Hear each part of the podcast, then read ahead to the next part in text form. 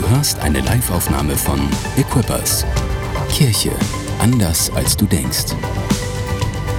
Weitere Informationen findest du auf mainz.equippers.de.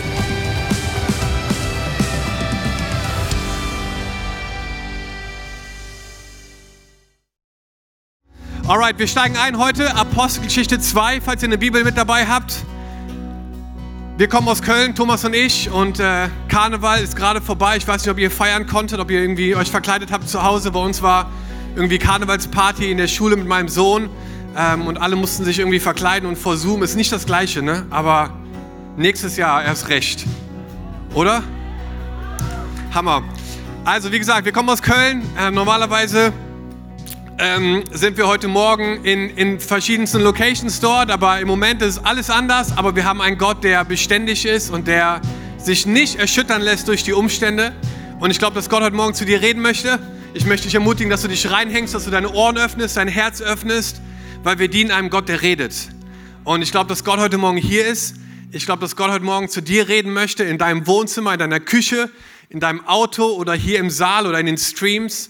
Und ich bringe euch ganz liebe Grüße mit äh, von meiner Family in Köln. Ich habe ein Bild mitgebracht von ihnen. Die sind einfach die gut aussehendsten. Man muss es machen, oder? Das ist immer so, ne?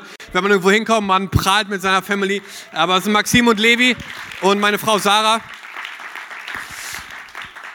Yes, und wir lieben es einfach, zusammen unterwegs zu sein. Äh, wir lieben es, dass wir zusammen als Kirchen unterwegs sein können in dieser Zeit, in diesem Land. Und ich glaube, dass Gott noch ganz viel vorhat. Und ich möchte euch etwas mitteilen, was ich glaube, dich ermutigen wird, nicht nur heute, sondern vielleicht auch nächste Woche, nächsten Monat, vielleicht für den Rest deines Lebens. Und ähm, wir sind in Apostelgeschichte 2 und vielleicht kannst du nochmal schnell eine WhatsApp schicken, lad nochmal schnell jemanden ein, teil den Link. Evangelism war nie so einfach wie in diesen Tagen. Du musst einfach irgendwelche Links teilen und Leute können reinkommen in Gottesdienste und Jesus begegnen. Wir starten in Apostelgeschichte 2, Vers 42. Alle, die zum Glauben an Jesus gefunden hatten, ließen sich regelmäßig von den Aposteln unterweisen und lebten in enger Gemeinschaft. Sie feierten das Abendmahl und beteten miteinander. Eine tiefe Ehrfurcht vor Gott erfüllte alle Menschen in Jerusalem und er wirkte durch die Apostel viele Zeichen und Wunder. Die Gläubigen lebten wie in einer großen Familie. Was sie besaßen, gehörte ihnen gemeinsam. Wenn es an irgendetwas fehlte, was jeder gerne, war jeder gerne bereit, ein Grundstück oder anderen Besitz zu verkaufen, um mit dem Geld den Notleidenden in der Gemeinde zu helfen. Tag für Tag kamen die Gläubigen einmütig im Tempel zusammen und feierten in, das, in den Häusern das Abendmahl. In großer Freude und mit aufrichtigen Herzen trafen sie sich zu den gemeinsamen Mahlzeiten. Sie lobten Gott und waren im ganzen Volk geachtet und anerkannt. Die Gemeinde wuchs mit jedem Tag, weil der Herr viele Menschen rettete. Jesus, ich danke dir für dein Wort und ich bete, dass du heute Morgen zu uns redest. In deinem Namen. Amen. Ey, wenn du dir einen Titel aufschreibst, dann kannst du dir gerne meinen Predigtitel mitschreiben, der heißt Tag für Tag. Sag mal Tag für Tag. Kannst du gerne in den Chat schreiben oder wo auch immer wir uns gerade Dinge aufschreiben, Tag für Tag. Und ähm, ich habe diese Story gelesen nochmal, auch dieses Jahr, diese erste Gemeinde, wie sie Tag für Tag Dinge getan haben, die ihr Leben einfach verändert haben. Und wir bauen gerade ein Haus ähm, in einem kleinen Ort in der Nähe von Köln. Das ist eine super spannende Phase, ein Haus zu bauen. Ich weiß nicht, wer von euch schon mal ein Haus gebaut hat. Eine Million Entscheidungen muss man treffen. Es ist unfassbar. Ich bin völlig überfordert eigentlich mit der ganzen Situation. Aber wir halten durch. Und das Schlimmste, was mir eigentlich bevorsteht, ist der Umzug. Wir haben zwei kleine Kinder und unser Keller ist so überfüllt, man kann auch nicht mal die Tür aufmachen. Und vor dem Umzug graut es mir jetzt schon. Und ich habe mir ein paar Tipps eingeholt von erfahrenen Umzugleuten und Leute, die schon viel irgendwie Häuser gewechselt haben. Und habe gesagt, hey, wie, wie bereitet man sich am besten darauf vor? Weil ich weiß nicht, ob ihr schon mal beim Umzug geholfen habt. Das kann entweder eine Hammererfahrung sein, super vorbereitet, oder du kommst rein und denkst, hä? Ihr zieht heute um. Hier ist noch die Bettwäsche drauf und die Kleider im Kleiderschrank. Ich, man hat ganz unterschiedliche Umzugserfahrungen. Und ein Freund hat mir den Tipp gegeben und gesagt, hey, am besten ist, wenn du jetzt schon anfängst, Tag für Tag ein bisschen auszumisten und dich auf den Umzug vorzubereiten. Und das machen wir seit ungefähr vier Monaten, dass wir Tag für Tag, wenn die Kinder schlafen, in den Keller gehen und eine Kiste nach der anderen irgendwie aussortieren, wegschmeißen oder verschenken, damit der Umzugstag selber so geschmeidig wie möglich läuft. Ich glaube, dass die Dinge, die wir täglich tun, einen riesen Unterschied machen. Wir leben gerade in einer Zeit, wo die Frage, wie geht's dir, gar nicht mehr so einfach zu beantworten ist. Ne, viele von uns erleben diese Zeit als wirklich herausfordernd und ne, wir, wir haben Jahrespläne. Toro hat gerade eben gesagt, die Zahlen gehen nicht so hoch wie wir oder nicht so runter, wie wir es erhofft haben. Sie gehen eher auch wieder hoch und die Pläne, die wir vielleicht gemacht haben, Ostern, wir wollen auch Ostern taufen, keine Ahnung. Es, es fühlt sich sogar so an, als könnte man gar keine Jahrespläne mehr machen, sondern man macht Tagespläne. Man geht durch diese Krise Tag für Tag. Und ich glaube, dass es nicht etwas Ungeistliches ist oder irgendwie, was man so schnell daher sagt. Ich glaube, es ist etwas tief Biblisches, Tag für Tag zu leben und Tag für Tag Entscheidungen zu treffen, die langfristig einen unfassbaren Unterschied in deinem Leben machen. Und darin möchte ich dich heute ermutigen. Ich habe mir diesen Satz aufgeschrieben, den Schlüssel, um durchzuhalten, findet man im Alltäglichen. Den Schlüssel, um durchzuhalten, auch durch diese Zeit gerade, in der wir alle stecken, findet man nicht in den Jahresplänen, die wir machen oder die Lebensziele, die wir uns setzen, sondern in den alltäglichen Dingen. Und darin möchte ich dich gerne ermutigen, weil es ist echt eine Season, wo es schwierig ist, vielleicht Hoffnung und Glaube und Liebe tief verankert zu halten in deinem Herzen, wenn ständig um uns herum genau das Gegenteil passiert. Aber ich glaube, wir haben hier eine Riesenchance. Und deswegen meine Frage an euch, Equippers, was machst du täglich? Was machst du täglich? Ich möchte dich da einfach mit reinnehmen. Ich habe mir aufgeschrieben, was du täglich machst, bestimmt, welche Person du langfristig wirst. Was du täglich machst, bestimmt die Person, die du langfristig wirst. Und ich glaube, dass wir neu verstehen müssen, dass Routinen und Dinge, die wir täglich machen, eigentlich der Schlüssel sind für die Dinge, die wir in unserem Leben erreichen oder auch sehen werden. Und da möchte ich gerne mit reinnehmen heute und einfach sagen, so, hey, Gewohnheiten sind einfach Dinge, die wir immer wieder tun, sodass sie irgendwann selbstverständlich sind. Aber der Unterschied langfristig macht einen riesen, riesen Unterschied. Äh, ich habe einen Campuspastor, der heißt Robin und die sind vor kurzem umgezogen, auch umgezogen von einem kleinen Ort in Köln, Longerich, in einen anderen Teil, der heißt Hürth, wunderschöne Namen. Und wir sind letztens zu ihm nach Hause gefahren und so kurz vor seinem Zuhause fiel ihm ein, ach du meine Güte, ich wohne ja gar nicht mehr in Longerich, ich wohne ja in Hürth. Und wir sind die ganze Zeit völlig falsch gefahren. Hey, wenn du nicht, wenn du nicht groß drüber nachdenkst, machst du deine Gewohnheiten ne, dann machst du das, was er seit Jahren macht, nämlich nach Longerich fahren, aber er wohnt nicht mehr da. Und ich glaube einfach, dass es einen so großen Unterschied macht, da mal mehr rein zu zoomen. Aristoteles, ne? ich will ja nicht, von, nicht, nicht nur von mir reden, Aristoteles hat mal gesagt, wir sind das, was wir wiederholt tun. Exzellenz ist also keine Handlung, sondern eine Gewohnheit. Ich liebe diesen Satz. Wisst ihr, du bist nicht ab und zu mal exzellent das passiert nicht einfach mal so, sondern entweder bist du eine Person, die exzellent ist oder halt nicht, weil wir das sind, was wir wiederholt tun. Es ist eine Gewohnheit.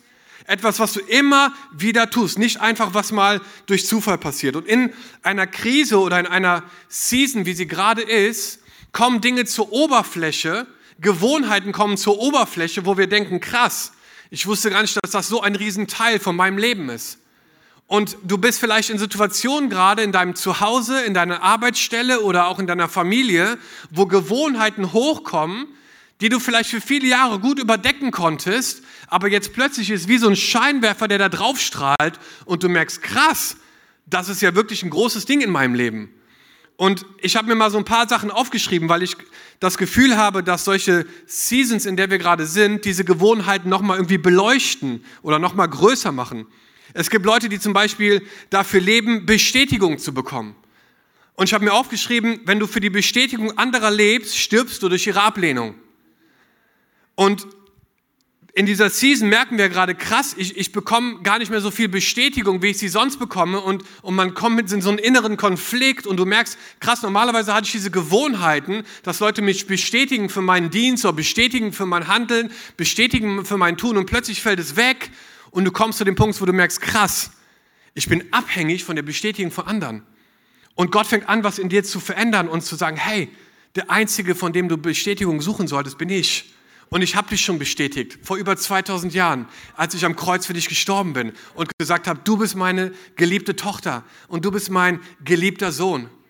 Du brauchst nichts tun. damit Gott dich mehr liebt. Er liebt dich bedingungslos. Oder du bist jemand, der vielleicht ständig diese, diese Haltung hat, hey, andere sind schuld. ne? und, und du hast Gewohnheiten in deinem Leben, wo ständig Schuld irgendwie geschoben wird auf andere Leute. Und du merkst so krass, jetzt gerade kann man gar nicht mehr so viel Schuld weiterschieben, weil du bist gar nicht mehr mit so vielen Leuten in Kontakt. und merkst, hey, vielleicht bin ich auch hier irgendwie der Flaschenhals und muss an meinen Gewohnheiten ein bisschen arbeiten oder, oder schlecht über andere reden oder was auch immer oder Dinge zu sagen wie ich kann, ich kann das nicht. Aber ich möchte dich einfach heute Morgen ermutigen und sagen so, hey, es gibt, es gibt ein paar Sachen, die wir alle täglich machen können, die wirklich langfristig einen riesen Unterschied machen. Und ich glaube, Freunde, das, was wir vorhin gesungen, äh, gesungen haben, dass Gott Erweckung schenkt, ich glaube das wirklich. Ich glaube, dass Gott Erweckung schicken wird. Ich glaube, dass in Mainz, und Gabriel hat es heute Morgen gesagt, dass 10% der Leute mindestens errettet werden. Ich glaube das wirklich, weil ich einfach glaube, dass wir eine Botschaft haben, die so unfassbar kraftvoll ist. Und wenn wir verstehen, dass es nicht nur um Events geht, sondern um Prozesse, wo du im Alltäglichen Entscheidungen triffst, die einen Unterschied machen, dann werden wir erleben, wie 10.000 Menschen in dieser Stadt ihr Leben Jesus geben. Und ich glaube, dass diese Zeit gerade einfach ein Riesengeschenk ist dafür. In unserem Bibeltext, Apostelgeschichte 2, geht es um die ersten Gemeinden. Und in, der, und in dieser Zeit war es auch nicht easy, Christ zu sein. Das war auch eine schwierige Zeit. Die hatten auch Krisen. Christen wurden verfolgt. Es war schwierig. Und wir haben diese, diese Season, ne? Jesus ist auf die Erde gekommen, er wurde gekreuzigt, er ist wieder auferstanden, er ist zum Vater gegangen und hat gesagt, hey, wartet, bis der Heilige Geist kommt, bis ihr euch erfüllt. Und, und, und sie warteten und er kam und dann gingen die ersten Gemeinden los. Und wir sind heute eine, eine Fortsetzung der Apostelgeschichte. Und dann ging es los und dann ging aber auch die Verfolgung los. Dann gingen die, die Attacken los, dann wurden Jünger festgenommen, viele wurden getötet auch, sie wurden hingerichtet für ihren Glauben. Leute sagen mir, Corona ist irgendwie eine Verfolgung der Kirche. Ich glaube, wir haben gar keine Ahnung, was Verfolgung überhaupt bedeutet. Und es war eine Zeit, die richtig schwierig war. Aber Gott hat gewirkt und er hat sie zerstreut. Lies mal Apostelgeschichte. Äh, es fing in Jerusalem an, Samarien, Judäa und bis ans Ende der Welt. Am Ende der Apostelgeschichte geht es nach Rom. Das war damals das Ende der Welt und es zerstreute dich. Und dadurch, dass es sich zerstreut hat, wurden neue Gemeinden gegründet. Das heißt, Gott nutzt Krisen. Gott nutzt schwierige Seasons, um, um einfach sein, sein ewiges Reich, um seinen Plan durchzuziehen. Und wir lesen hier, Tag für Tag kamen die Gläubigen einmütig im Tempel zusammen und feierten in den Häusern das Abendmahl. In großer Freude und mit aufrichtigem Herzen trafen sie sich zu den gemeinsamen Mahlzeiten. Was wir hier sehen, ist eine Gemeinde in einer Zeit von Verfolgung und Schwierigkeit, die Tag für Tag Dinge getan haben, die ihren Fokus scharf gehalten haben auf das, worauf es eigentlich ankommt. Könnte es sein, könnte es sein, dass Gott diese Gemeinde Tag für Tag wachsen ließ. Wir haben es gelesen, Tag für Tag wuchs diese Gemeinde, weil sie ihren Glauben Tag für Tag praktiziert haben. Kann es sein, dass Gott Wachstum geschenkt hat, weil diese Gläubigen Tag für Tag Entscheidungen getroffen haben in diesen schwierigen Zeiten, die dazu geführt haben, dass Tausende, Zehntausende, am Ende vielleicht sogar Millionen von Menschen die befreiende Wahrheit von Jesus gehört haben? Und ich habe mir drei Dinge aufgeschrieben, drei Gewohnheiten, die, wenn wir die jeden Tag tun, ein, eine Atmosphäre schaffen, dass übernatürliche Dinge passieren können. Drei Dinge. Das erste ist eine Hingabe für Gebet. Eine Hingabe für Gebet. Apostelgeschichte 2, Vers 42. Alle, die zum Glauben an Jesus gefunden haben, ließen sich regelmäßig von den Aposteln unterweisen und lebten in enger Gemeinschaft. Sie feierten das Abendmahl und beteten miteinander. Wisst ihr, Gebet braucht Übung. Und ich habe das Gefühl, dass wir oft mehr über Gebet reden, als dass wir beten. Und ich finde es Hammer, dass ihr Sachen auch in eurem Jahr habt, wo immer wieder der Fokus auf Gebet liegt. Und ich möchte euch sagen, dass Gebet ein unfassbarer Schlüssel ist, weil es den Arm Gottes bewegt. Und ich möchte dich da irgendwie herausfordern, heute mit mir einfach nochmal neu reinzugehen weil ich oft die Frage gestellt bekomme, Dom, was ist denn Gottes Wille für mein Leben? Gott, was möchte, was, was möchte Gott in meinem Leben denn tun? Welchen Job soll ich annehmen? Und, und soll ich dieses Haus kaufen oder soll ich diesen Schritt gehen? Und ich denke oft, krass, wir fragen Gott nach seinem spezifischen Willen, bevor wir manchmal verstanden haben, was sein genereller Wille eigentlich für uns ist.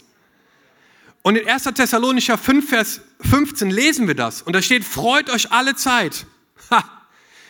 Gottes generelle Wille für dich ist, dass du dich alle Zeit freust. Meine Frage an dich, freust du dich, wenn du morgens aufstehst? In dieser Season gerade, freust du dich? Das ist Gottes generelle Wille für dich, weil ich lese weiter. Bete ohne Unterlass. Das war damals wie Atmen. Gebet war wie ein Atmen. Seid in allem dankbar, denn, sag mal denn, denn das ist der Wille Gottes in Christus Jesus für euch. Wir haben den Willen Gottes hier schwarz auf weiß in seinem Wort. Freut euch alle Zeit. Betet ohne Unterlass, seid in allem dankbar. Das heißt, bevor du anfängst, Gott vielleicht für ganz spezifische Dinge zu bitten, und das ist kein Problem, das zu tun, aber lass uns doch auch Gottes generellen Willen erstmal erleben. Und hier steht, dass wir uns freuen sollen, dass wir Menschen der Dankbarkeit sein sollen, dass wir Menschen sein sollen, die beten. Und das hat die erste Gemeinde gemacht. Und sie trafen sich zum Gebet. Sie trafen sich morgens zur Morgenandacht und haben gemeinsam den Tag gestartet. Warum? Weil sie wussten, weil das, was du täglich tust, die Person bestimmt, die du langfristig wirst. Und sie trafen sich. Sie haben es eine Priorität gemacht in ihrem Leben und haben gesagt, natürlich könnte ich länger schlafen, aber ich weiß und ich habe verstanden in meinem Herzen, dass das, was ich täglich tue, eine Riesenauswirkung hat später in meinem Leben. Und da gibt es diesen Unterschied, finde ich, zwischen privat und gemeinsam, weil wir lesen hier, die erste Gemeinde traf sich Tag für Tag in den Häusern und im Tempel. In den Häusern und im Tempel. Und ich finde, das, das mit unserem Glauben ist so, wichtig, so witzig manchmal, weil wenn wir unseren Glauben nur in der Öffentlichkeit ausleben würden, also nur heute, dann hast du ein Problem. Und wenn du deinen Glauben nur zu Hause auslebst, dann reicht das auch nicht. Ja, ist ein bisschen wie äh, meine Beziehung mit Sarah. Ich weiß, ihr hattet jetzt eine Season über, über Beziehungen und Ehe, aber stell dir vor, mit meiner Frau würde ich nur in der Öffentlichkeit reden. Und zu Hause würden wir kein Wort miteinander. Dann würde, glaube ich, ganz viel Intimität fehlen. Und andersrum genauso. Wenn ich nur zu Hause mit dir reden würde, in der Öffentlichkeit nie, dann würde ich auch die Verantwortung des Ehemanns vernachlässigen, zu sagen, hey, ich habe einen Bund eingegangen mit einer Frau und nicht nur für das nächste Jahr, sondern für mein ganzes Leben. Und ich stehe zu ihr. In der Öffentlichkeit und auch zu Hause. Ich habe einen Bund eingegangen. Der hat kein Ablaufdatum. So eine Hammerpredigt von Tore. Hört sie euch nochmal an. Ich habe sie gehört. Yes. Deswegen möchte ich dich einfach ermutigen, mit dem Gebet ist es genauso. Ne, du kannst zu Hause beten auf jeden Fall und im Moment ist es sogar ein Fokus zu Hause zu beten, weil wir gar nicht raus können, aber das alleine reicht nicht. Du musst auch in der Öffentlichkeit beten, deswegen Kleingruppen und in die Church kommen. Das ist Teil unseres Lebens, weil wir in den Häusern und im Tempel unser Gebetsleben quasi schärfen und eine Leidenschaft dafür, eine Hingabe dafür entwickeln. Und genauso auch andersrum. Ne, wenn du nie lernst, was es heißt, in deinem eigenen Wohnzimmer, in deinem eigenen Schlafzimmer auf die Knie zu gehen und zu Gott zu beten, dann sage ich dir eins, dann ist dein Glauben wie so ein Flaschenhals, der auf Durchbruch vielleicht wartet und Gott sagt, hey, bevor du mich nach dem spezifischen Willen fragst, geh erstmal auf deine Knie in deinem Wohnzimmer und fang an, mein Angesicht zu suchen, weil das ist sein genereller Wille für dich, dass du betest und dass du dich freust, dass du Dankbarkeit kultivierst. Macht das Sinn? So cool. Okay, kleiner Exkurs zum Thema Sex habe ich gedacht, weil äh, wir hatten es ja jetzt die letzten Tage. Menschen glauben, dass Sex Intimität fördert und auf jeden Fall ist Intimität Teil davon. Aber das ist nicht alles. Das ist nicht alles, es ist ein Teil davon. Aber wahre Intimität kommt von einer gesunden, hingegebenen, ehrlichen Beziehung. Und das ist so viel mehr als nur Sex. Das heißt, Gott möchte nicht nur so einen One-Night-Stand mit dir, wo du einmal in der Woche vielleicht äh, mit ihm redest oder irgendwo hinkommst, sondern er möchte eine Beziehung mit dir Tag für Tag. Er möchte, dass du mit ihm unterwegs bist zusammen. Im Privaten, in der Öffentlichkeit, dass du verstehst, dass Gott überall mit dabei ist. Nicht nur sonntags in der Church, sondern gerade auch, wenn du vielleicht das Gefühl hast, du bist gerade ganz alleine. Da ist Gott ganz besonders aktiv. Deswegen beten wir privat und wir beten in der Öffentlichkeit. Ich habe mir aufgeschrieben, Gebet zu trainieren bringt Gottes Gegenwart. Jesaja 55. Sucht den Herrn, solange er sich finden lässt. Betet zu ihm, solange er euch nah ist. Er sagt, meine Gedanken sind nicht eure Gedanken und meine Wege sind nicht eure Wege. Denn wie der Himmel die Erde überragt, so sind auch meine Wege viel höher als eure Wege und meine Gedanken als eure Gedanken. Gebet bringt die Gegenwart Gottes in dein Leben. Und ich glaube, wenn du das, wenn du den Herrn suchst, wenn du das als ein, eine Entscheidung deines Herzens machst in deinem Alltäglichen, dann fängst du an, Stück für Stück dich zu verändern. Wir haben einen Jugendpastor angestellt in der Corona-Zeit, der kommt aus Stuttgart. Und in Stuttgart redet man echt komisch, muss ich sagen. Der hat Worte gesagt, die habe ich noch nie in meinem Leben gehört. Der sagt zum Beispiel, das ist Stier. Also das ist irgendwie toll. Da sagt er, das ist Stier. Ähm, und ich, ich wusste gar nicht, wovon, wovon er da genau redet. Oder er sagt irgendwie, das bockt sich. Das bockt sich. Ich meine, wer redet so? Und wir mussten, und je mehr Zeit ich mit dem verbracht habe, umso mehr habe ich diese Worte auch selber benutzt. Und irgendwann kam ich nach Hause und habe gesagt, boah, das bockt sich. Und Sarah hat zu mir gesagt, was hast du gerade gesagt? Das bockt sich. Was ich damit sagen will, ist, je mehr Zeit du mit einer Person verbringst, desto mehr färbt sie ab auf dich. Und wenn du eine Hingabe für das Gebet hast, dann färbt Gott auf dich ab. Und der ist mehr sichtbar in deinem Leben. Und er möchte dich mehr gebrauchen und dir mehr Dinge zeigen, was sein genereller und sein spezifischer Wille ist für dein Leben. Aber du musst verstehen, dass der Schlüssel dafür im Alltäglichen liegt. Im Alltäglichen. Eine Hingabe für Gebet, die erste Gewohnheit. Die zweite Gewohnheit, eine Leidenschaft für das Wort. Eine Leidenschaft für das Wort. Wir lesen hier in Apostelgeschichte 2, dass sie Tag zu Tag zusammenkommen für die Lehre der Apostel. Was hieß es genau damals? Damals gab es noch nicht die Bibel, wie wir, sie, wie wir sie heute kennen. Es gab die Torah, die ersten fünf Bücher Mose und wir lesen in der Bibel, dass, dass Jesus das Wort, dass, dass das Wort Fleisch wurde, dass Jesus das Wort Gottes ist und er ist das Wort. Das heißt, die Apostel haben die Torah gelesen und haben quasi Jesus da drin gesucht. Wo ist Jesus hier in diesen ersten Büchern? Und sie haben versucht, durch die Person Jesus, Jesu, die Torah zu lesen zu den Leuten. Wie er jemand war, der Gesetze erfüllt hat, der Prophetien erfüllt hat. Wie, wie er gekommen ist, um, um einfach Veränderung zu bringen. Und ich weiß nicht, ob ihr auch mal diese Armbänder hattet, aber früher gab es so Armbänder WWJD. Kennt ihr jemand? WWJD? Ich finde die immer noch super, muss ich ehrlich sagen. Das steht für What would Jesus do? What would Jesus do? Und ich finde das eine super Frage.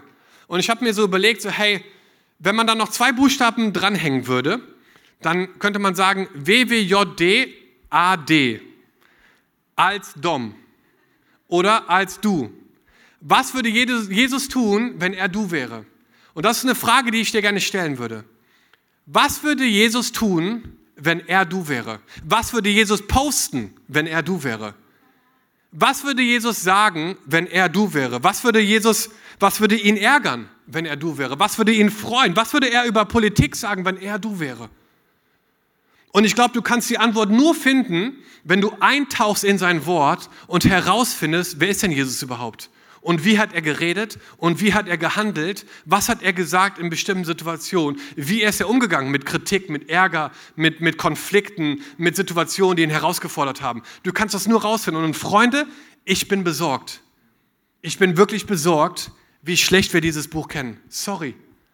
Aber es kann nicht sein, dass wir irgendwie den ganzen Tag voll geballert werden mit irgendwelchen Notifications und News und irgendwie eine Minute das Wort mit reinquetschen, um irgendwie unseren Tick zu machen in unserem Leseplan.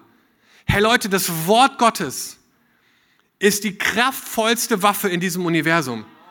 Das, äh, Gott redet in diesem Wort, es, ist, es lebt. Das Wort Gottes lebt und es hat die Kraft, Dinge zu verändern.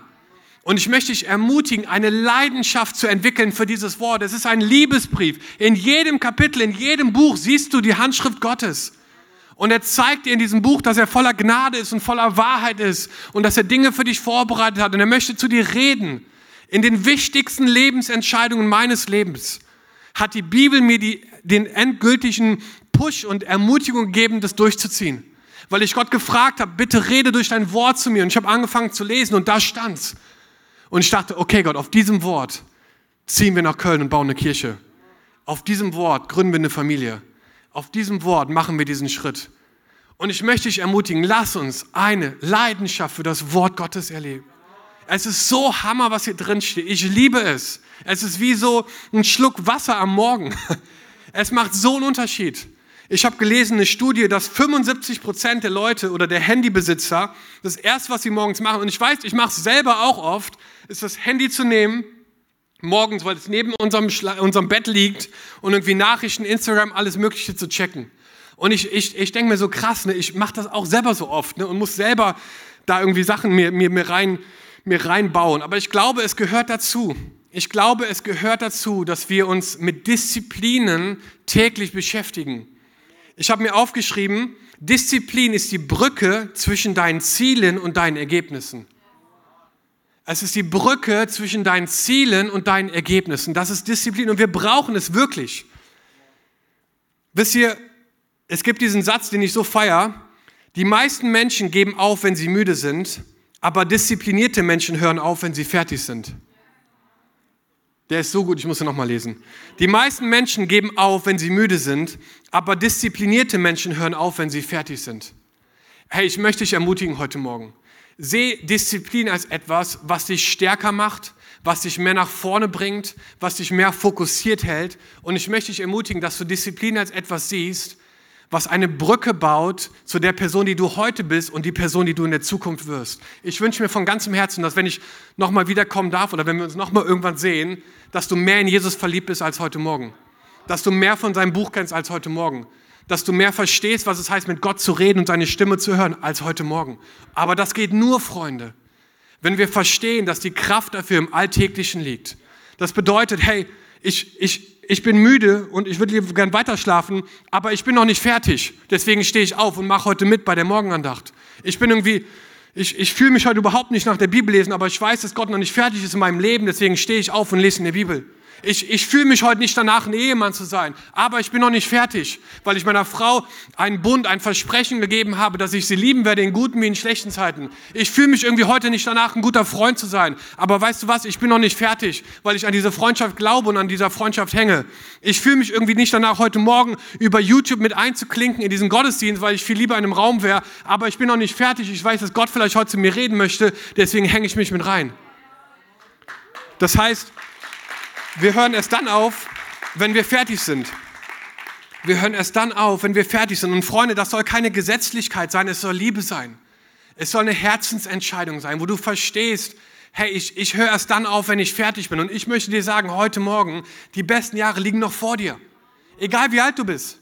Ob du 40, 60, 20, 80, 90 bist, die besten Jahre liegen noch vor dir. Warum? Weil es erst zu Ende ist, wenn Jesus sagt, dass es zu Ende ist. Und deswegen halten wir daran fest. Also Hingabe für Gebet, eine Leidenschaft für das Wort. Und der dritte Gedanke ist verbindliche Gemeinschaft. Verbindliche Gemeinschaft. Die ersten Gemeinden trafen sich in den Häusern und in öffentlichen Orten. Und sie haben Gemeinschaft gelebt. Und ich glaube, dass Gemeinschaft einen Unterschied macht, gerade in dieser Zeit.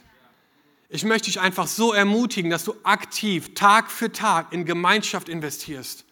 Du kannst Dinge wahrnehmen, die diese Church anbietet, wie Morgenandacht oder andere oder, oder, oder Kleingruppen oder andere Dinge, wo Gemeinschaft gelebt wird. Aber du kannst selber auch aktiv werden, selber dich mit Leuten connecten, mit deiner Familie, mit deinen Nachbarn, um Gemeinschaft zu leben.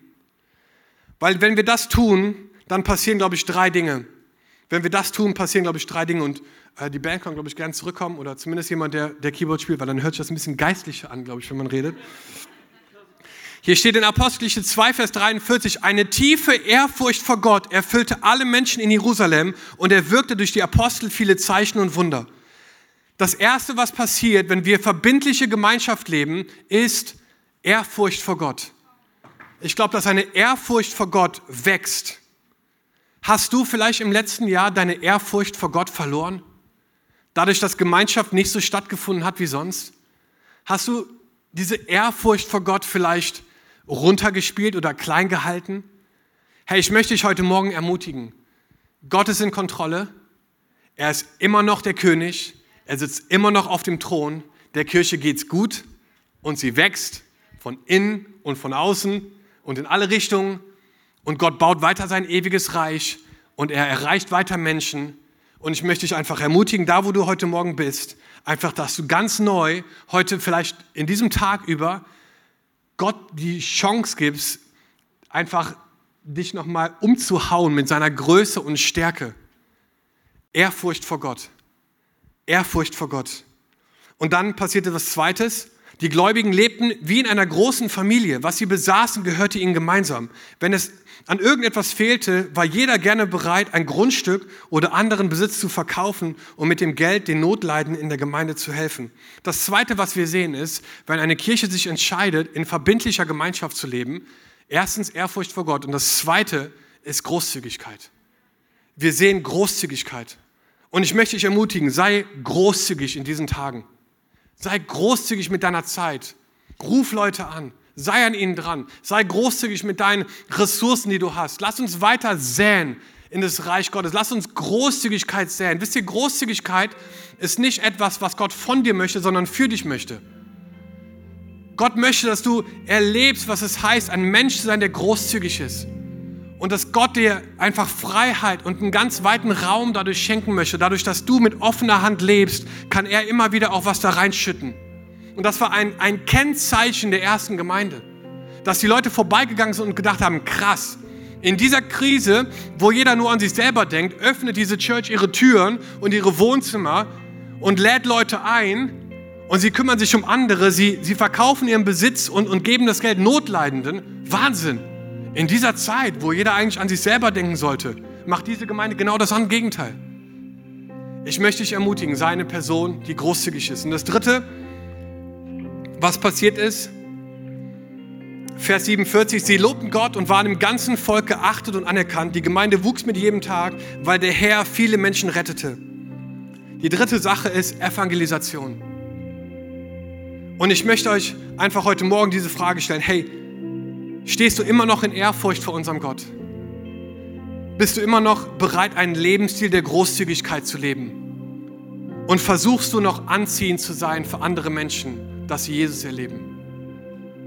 Fühlen sich Menschen angezogen oder abgestoßen gerade von dem, was wir tun? Und ich finde es so hammer, dass ihr mutig vorangeht durch diese Season, dass ihr Glaube, Hoffnung und Liebe einfach rausposaunt, dass es bis nach Köln schallt. Und sagt, hier ist eine Church, die selbst in dieser Zeit die Fahne hochhält und sagt, wir glauben an einen Gott, der größer ist als diese Umstände gerade. Und wir halten daran fest. Und ich sage euch eins, was gerade im Hintergrund passiert, das kann keiner von uns genau sehen, aber ich stelle mir einfach vor, dass durch diese Saat, die ausgesät ist, etwas zurückkommen wird in den nächsten Jahren, was ihr überhaupt nicht auf dem Schirm hattet. Was euch so überraschen werdet, wird, dass ihr denkt, Wahnsinn Gott. Wir dachten, wir hätten schon großen Glauben, aber das, unglaublich.